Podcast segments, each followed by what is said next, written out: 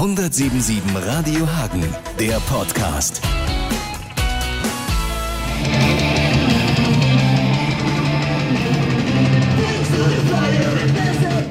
Das ist aktuell das, was bei E-Rock in der Mastering Ranch läuft. Ähm, das ist jetzt vielleicht nicht die Musik, die wir beide so tagtäglich auf dem MP3-Player oder auf der Anlage hören. Was hast du da gerade unter deinen Fingern? Also ich würde es so äh, in die Speed Metal Richtung äh, bringen. Das scheint eine sehr junge polnische Band zu sein. Ich habe eine E-Mail bekommen von einem Jakub mit einem polnischen Nachnamen und er fragte mich, wie es also tagtäglich passiert, ob ich ein Testmastering für seine Band machen könnte. Und äh, gerade heute Morgen habe ich das von meinem Server runtergeladen und habe jetzt dieses Stückchen von den Jungs hier auf dem Bildschirm und versuche das so ein bisschen an zeitgenössische Klangvorstellungen heranzubringen. Ich sag's nochmal ganz kurz für den Line. Mastering heißt ja, dass du das, was aus dem Studio kommt, also das, was der Mischer im Studio mit der Band da aufgenommen und schon mal so leicht lautstärkemäßig ausgeheckt hat, dass du das sozusagen optimierst mit verschiedenen ja, Effekten und äh, technischen Möglichkeiten. Ist es da für dich egal, ob du jetzt eine polnische Death Metal Band machst oder Free Jazz aus dem Schwäbischen? Ähm, ist sozusagen das Handwerk dasselbe oder unterscheidet es sich dann doch äh, zwischen Metal und Jazz? Ja, natürlich unterscheiden sich diese Klangbilder. Ich habe noch keinen Jazzer gesehen, der eine Double Bass Drum gespielt hätte. Ja, es ist so, wir müssen heutzutage mit den äh, Produktionen aus dem Studio in ein Genre, in eine äh, Sparte hinein. Die Leute, die gerne Metal hören, die hören von Sonata Arctica bis äh, Sodom und von, äh, weiß ich nicht, Aerosmith oder was man sonst noch als Metal bezeichnen möchte, alles. Und wenn dann die polnische Metalband aus Krakau kommt, die möchte da natürlich mithalten können. Und das Erste, was dem Zuhörer auffällt, ist natürlich die Lautstärke der Aufnahme. Kommt das genauso aus meinem Lautsprecher wie der oder der oder der? Wenn es das nicht tut, dann schaltet er meistens ab und sagt, ach, die können nicht spielen. Der Unbedarfte könnte jetzt sagen, ach, das muss doch nicht gemastert werden. Man geht doch ins teure Studio und dann muss das doch okay sein. Das kann man nicht sagen. Ne? Also es, es muss schon mit neutralen Ohren nochmal gemastert halt werden vier Ohren hören mehr als zwei. Das ist schon richtig. Nur es ist nicht ganz richtig. Was im Studio gemacht wird, ist schon gut, beziehungsweise sollte auch optimal sein. Nur irgendwann hat jemand, und äh, da führe ich jetzt auch die Entwicklung der digitalen Technik an, nach dem Studioprozess angefangen, nochmal drüber zu hören und dran rumzuschrauben. Das gab es auch früher schon, wenn wir Schallplatten überspielen mussten, wurden die Studiobänder, die wir mitgenommen haben, auch dann im Überspielstudio nochmal genau angehört und es wurde gesagt, hey, da können wir doch noch ein bisschen mehr Höhen draufgeben, dann wird es besser, weil der Mann, der im Überspielstudio war, kannte die Produktion ja nicht, der war objektiv. Der kannte aber das, was er so jeden Tag für alle Bands überspielen musste und sagte, ihr seid noch nicht ganz da dran. Und das wurde jetzt natürlich in den letzten 10, 15 Jahren durch die Digitaltechnik enorm verfeinert. Und irgendwann hat jemand angefangen und hat gesagt, Metalmusik muss richtig laut kommen und hat dann äh, anschließend, nachdem das Zeug aus dem Studio rauskam, ordentlich noch mit Komprimierung und anderen Programmen dran gewerkelt, bis es nun mal richtig laut wurde.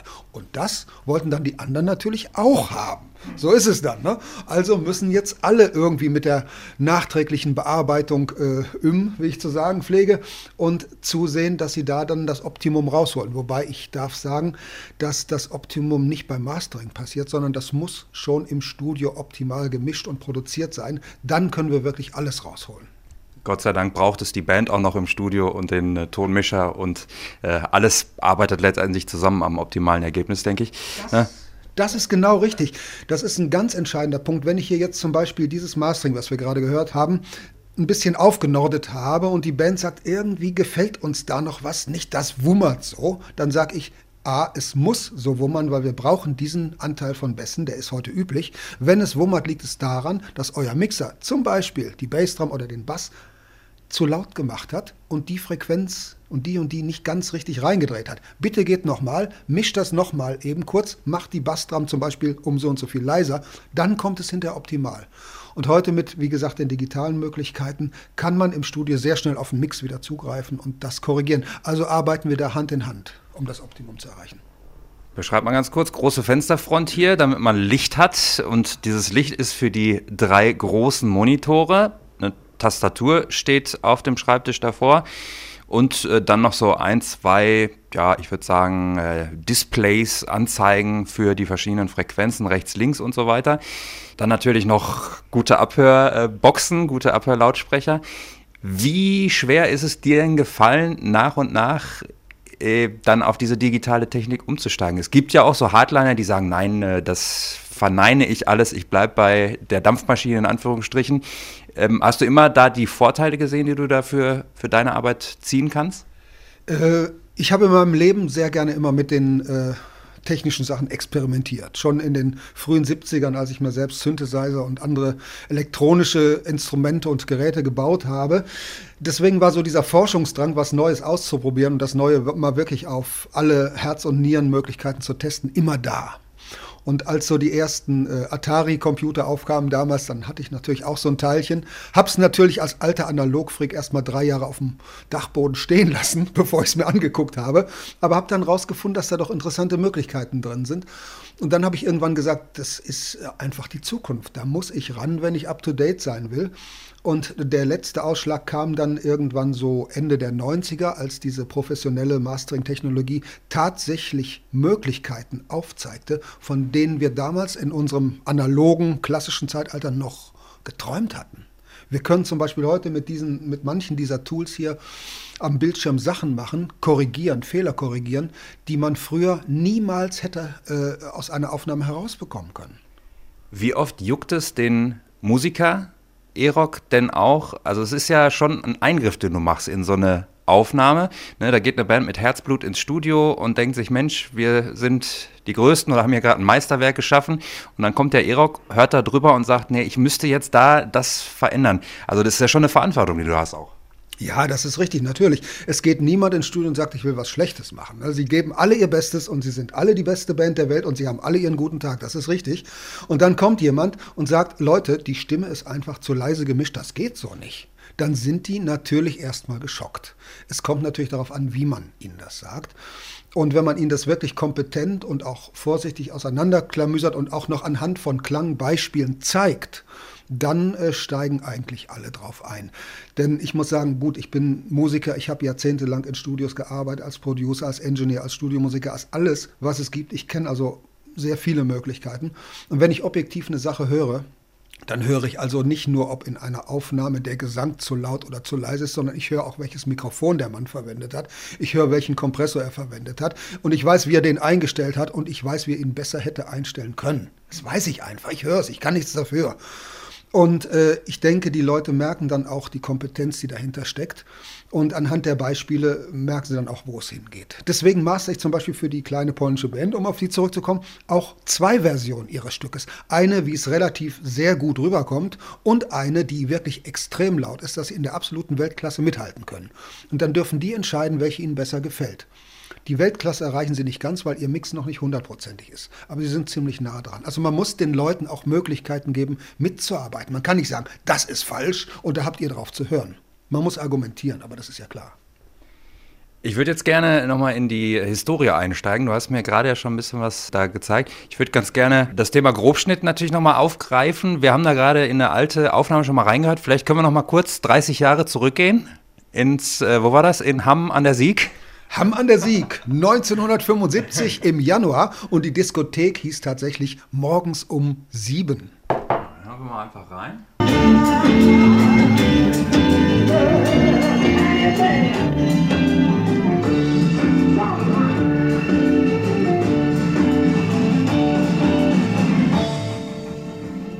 Jetzt masterst du nach und nach diese ganzen alten Aufnahmen, die du erstmal gar nicht unbedingt dafür gedacht hast, dass sie nochmal veröffentlicht werden, sondern die sollten eher so dazu dienen, was man als Musiker macht, dass man selber guckt, wie spielen wir, wie passt das auf der Bühne, wie entwickeln wir uns.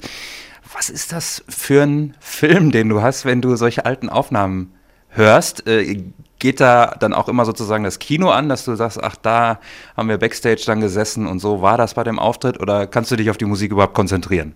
Ja, natürlich geht das Kino an. Ganz speziell bei dieser alten Aufnahme hier von 1975. Denn das ist noch eine ganz besondere Geschichte. Die habe ich gar nicht selbst gemacht. Die hat irgendjemand damals mitgeschnitten. Und dieses Ding ist in den letzten Jahren weltweit auf dem Bootleg Sektor aufgetaucht in einer erbärmlichen Tonqualität. Und ein Freund aus San Francisco hat mir jetzt eine Kopie davon geschickt. Ich wusste gar nicht, dass es das gab. Und ich habe mir die Kopie angehört und dann habe ich gesagt, warte mal, die norden wir jetzt mal richtig auf und dann zeigen wir mal, wie es damals wirklich gewesen ist.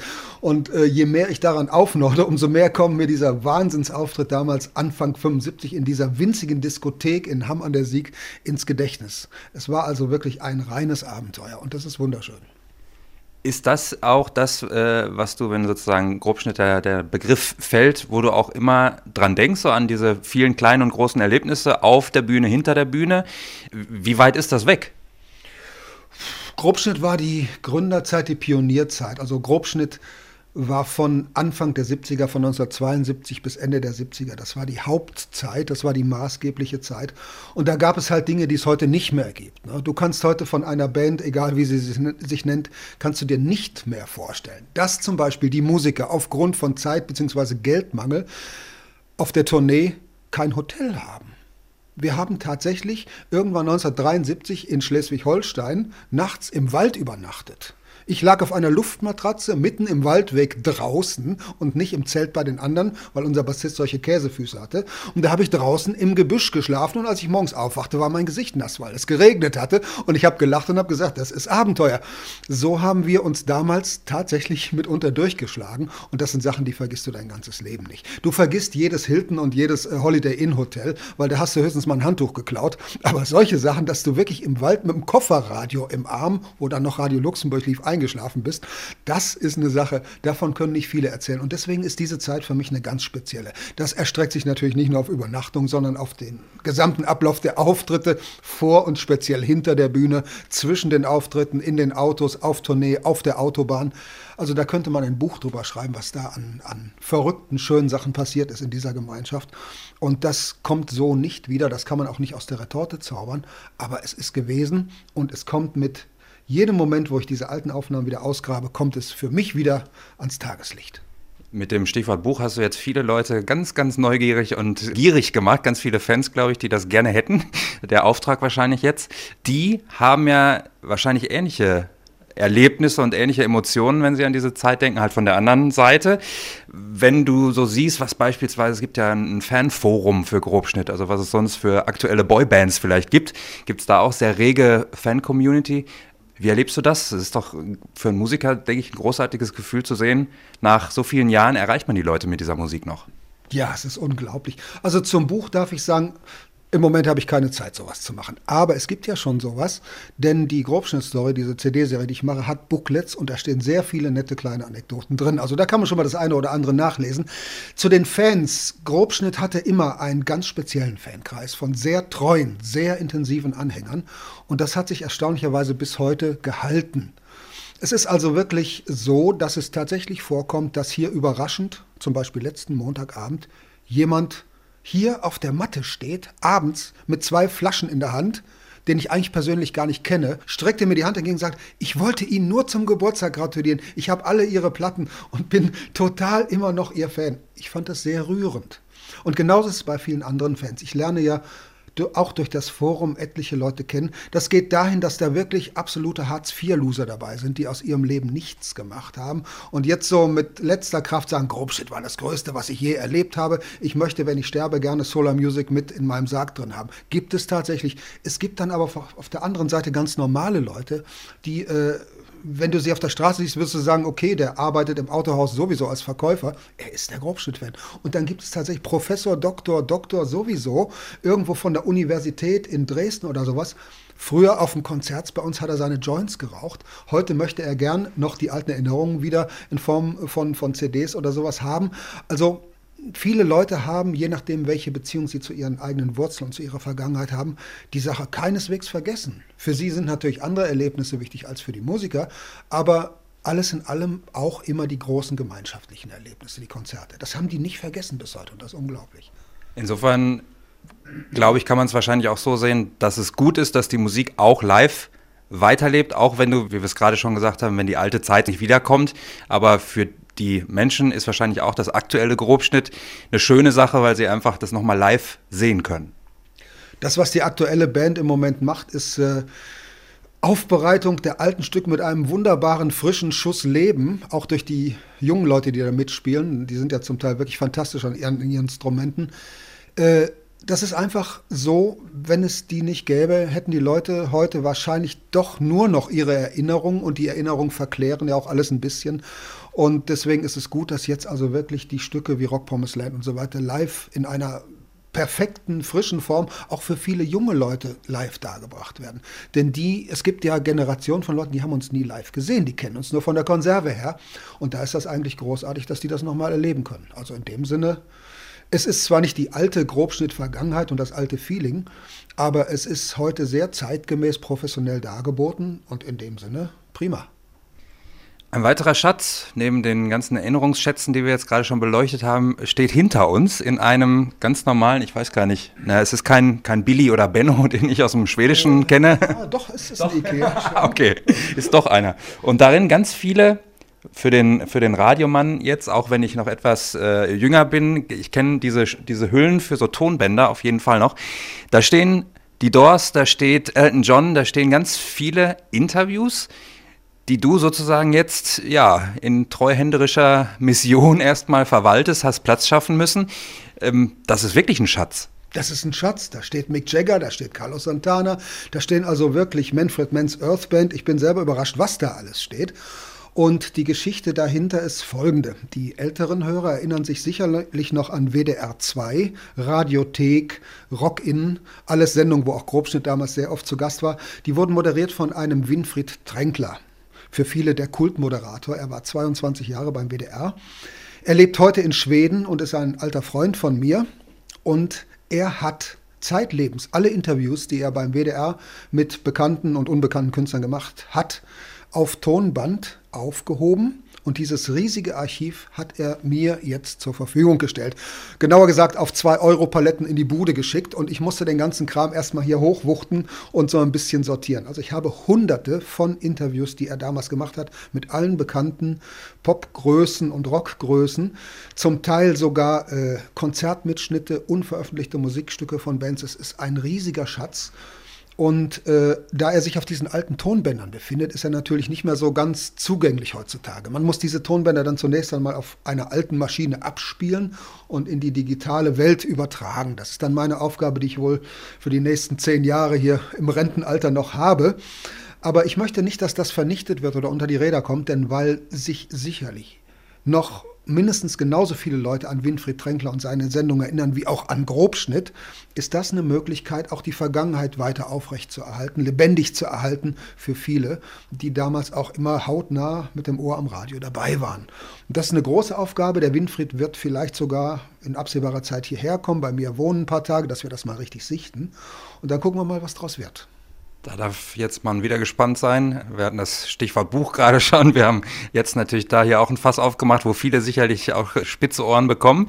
Ich ähm, möchte erstmal bedanken für die kleine Audienz hier in der Mastering Ranch. Natürlich auch nochmal bedanken, dass du die CD meiner Band auch gemastert hast, ganz hervorragend. Also auch Folk Rock ist im Repertoire. Ja, wir hätten jetzt noch über das Woodhouse Studio, über ganz viele Dinge sprechen können, aber das machen wir beim nächsten Mal, würde ich sagen. Dankeschön. Ja, ich habe zu danken. Das Woodhouse-Studio, kannst, du kannst auch gerne mal Sigi interviewen. Der hat das Woodhouse-Studio jetzt in einer neuen Form ganz wunderbar wieder aufgebaut. Herzlichen Gruß, das ist ganz prima. Ansonsten äh, freue ich mich auch immer, wenn ich so ein bisschen von der Vergangenheit auch an, speziell an die jüngeren Leute vermitteln kann. Denn man muss ja schließlich wissen, was so passiert ist. Denn äh, wer die Geschichte kennt, braucht sie nicht zu wiederholen. 1077 Radio Hagen, der Podcast.